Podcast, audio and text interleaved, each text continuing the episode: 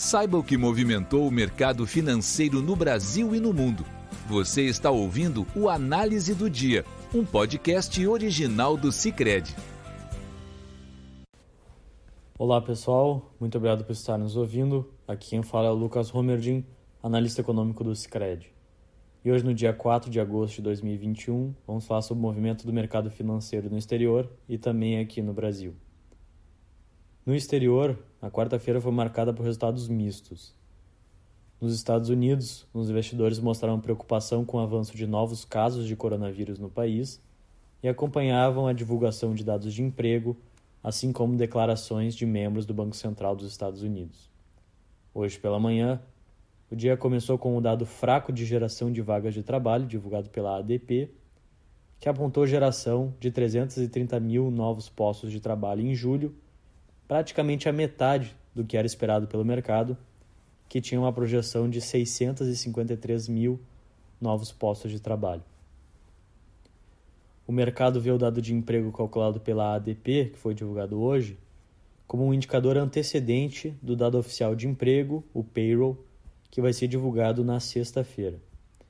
A dinâmica dos dados de emprego tem sido acompanhada de perto pelo mercado, já que o Banco Central dos Estados Unidos vê uma melhora substancial do emprego como um dos fatores necessários para que se inicie a remoção de estímulos na economia americana. A tendência negativa que o dado de emprego impunha sobre o rendimento dos títulos de dívida pública foi revertida posteriormente pelo dado do PMI de serviços do país, referente ao mês de julho. O indicador que foi divulgado hoje é calculado pela ISM e mostrou forte avanço em julho, subindo aos 64,1 pontos, bem acima da expectativa do mercado de 60,5 pontos.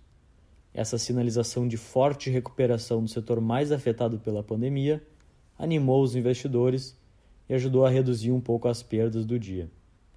Além desses indicadores, os mercados acompanhavam as declarações de membros do Banco Central dos Estados Unidos. Hoje, o vice-presidente do Banco Central americano afirmou que as condições financeiras e econômicas para justificar um aumento de juros nos Estados Unidos podem ser atingidas no fim de 2022 e, se as projeções se concretizarem, ele apoiaria um anúncio da redução da compra de ativos ainda nesse ano. Já o presidente da distrital de St. Louis do Banco Central reforçou a sua defesa pelo início da retirada dos estímulos monetários a partir do último trimestre de 2021. Nesse contexto, no horário de fechamento desse podcast, os mercados apresentavam resultados mistos, com o Dow Jones recuando 0,81%, o Nasdaq avançando 0,21% e o S&P 500 em queda de 0,31%. Na Europa, os mercados acionários locais responderam positivamente à divulgação de indicadores econômicos e fecharam o dia em campo positivo. Hoje pela manhã foram divulgados as leituras finais dos PMIs de julho da zona do euro e das principais economias do bloco econômico, que mantiveram a sinalização de que o setor de serviços da região se mantém em rápida recuperação no terceiro trimestre. O PMI de serviços da zona do euro ficou um pouco abaixo do esperado pelos analistas, a 59,8 pontos, mas ainda representava o maior nível para o indicador desde 2006. Embalados pelo otimismo em torno da recuperação da atividade, o DAX na Alemanha avançou 0,88%, o CAC 40 na França subiu 0,33% e o FTSE 100 na Inglaterra tinha alta de 0,26%. No Brasil, o movimento negativo no exterior era intensificado pela cautela dos investidores antes da decisão do Copom, assim como pela preocupação dos mesmos com o contínuo avanço da variante Delta ao redor do globo. Segundo pesquisas realizadas com agentes de mercado, a expectativa é que o Banco Central anuncie hoje, depois do fim do pregão, um aumento de um ponto percentual na taxa Selic o que colocaria a taxa em 5,25% ao ano. O aumento de um ponto percentual representaria uma aceleração no passo de elevação da Selic em relação à reunião anterior, quando o Banco Central elevou a taxa Selic em 0,75 pontos percentuais. Essa necessidade de aceleração do passo decorreria das surpresas inflacionárias no curto prazo e das revisões para cima nas projeções de inflação. Em função desses fatores e dos riscos altistas para a inflação, a grande maioria do mercado esperava, além da alta de um ponto percentual nesse mês, que o Banco Central se mostrasse mais duro no comunicado da reunião, sinalizando uma alta de igual magnitude na reunião seguinte e removendo por completo o indicativo de que seria apropriado se elevar a taxa de juros a patamar considerado neutro. Além da expectativa pelo Copom, os investidores ainda mostraram preocupação com o andamento da pandemia no exterior, bem como com o ambiente político doméstico.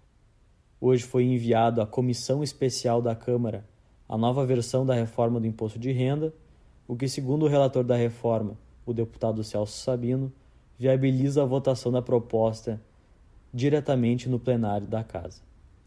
A votação da proposta, segundo o presidente da Câmara, Arthur Lira, poderia ocorrer no mais tardar na semana que vem, o que para alguns analistas do mercado era visto como um fator negativo, dada a pouca discussão que teria envolvido a nova versão da reforma do imposto de renda.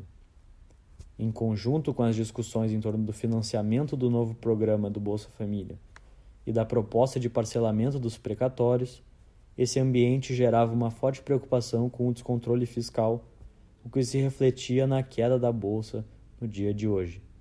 Até o horário do fechamento desse podcast, o Ibovespa recuava 1,29%, sendo cotado aos 121.985 pontos. Já o dólar era cotado a R$ 5,19, o que representava uma pequena queda em relação ao dia anterior.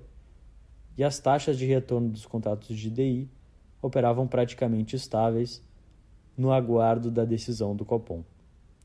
Com isso, a gente encerra o nosso podcast de hoje. Obrigado por estarem nos ouvindo. Até amanhã. Você ouviu o Análise do Dia, um podcast original do Cicred. Até a próxima!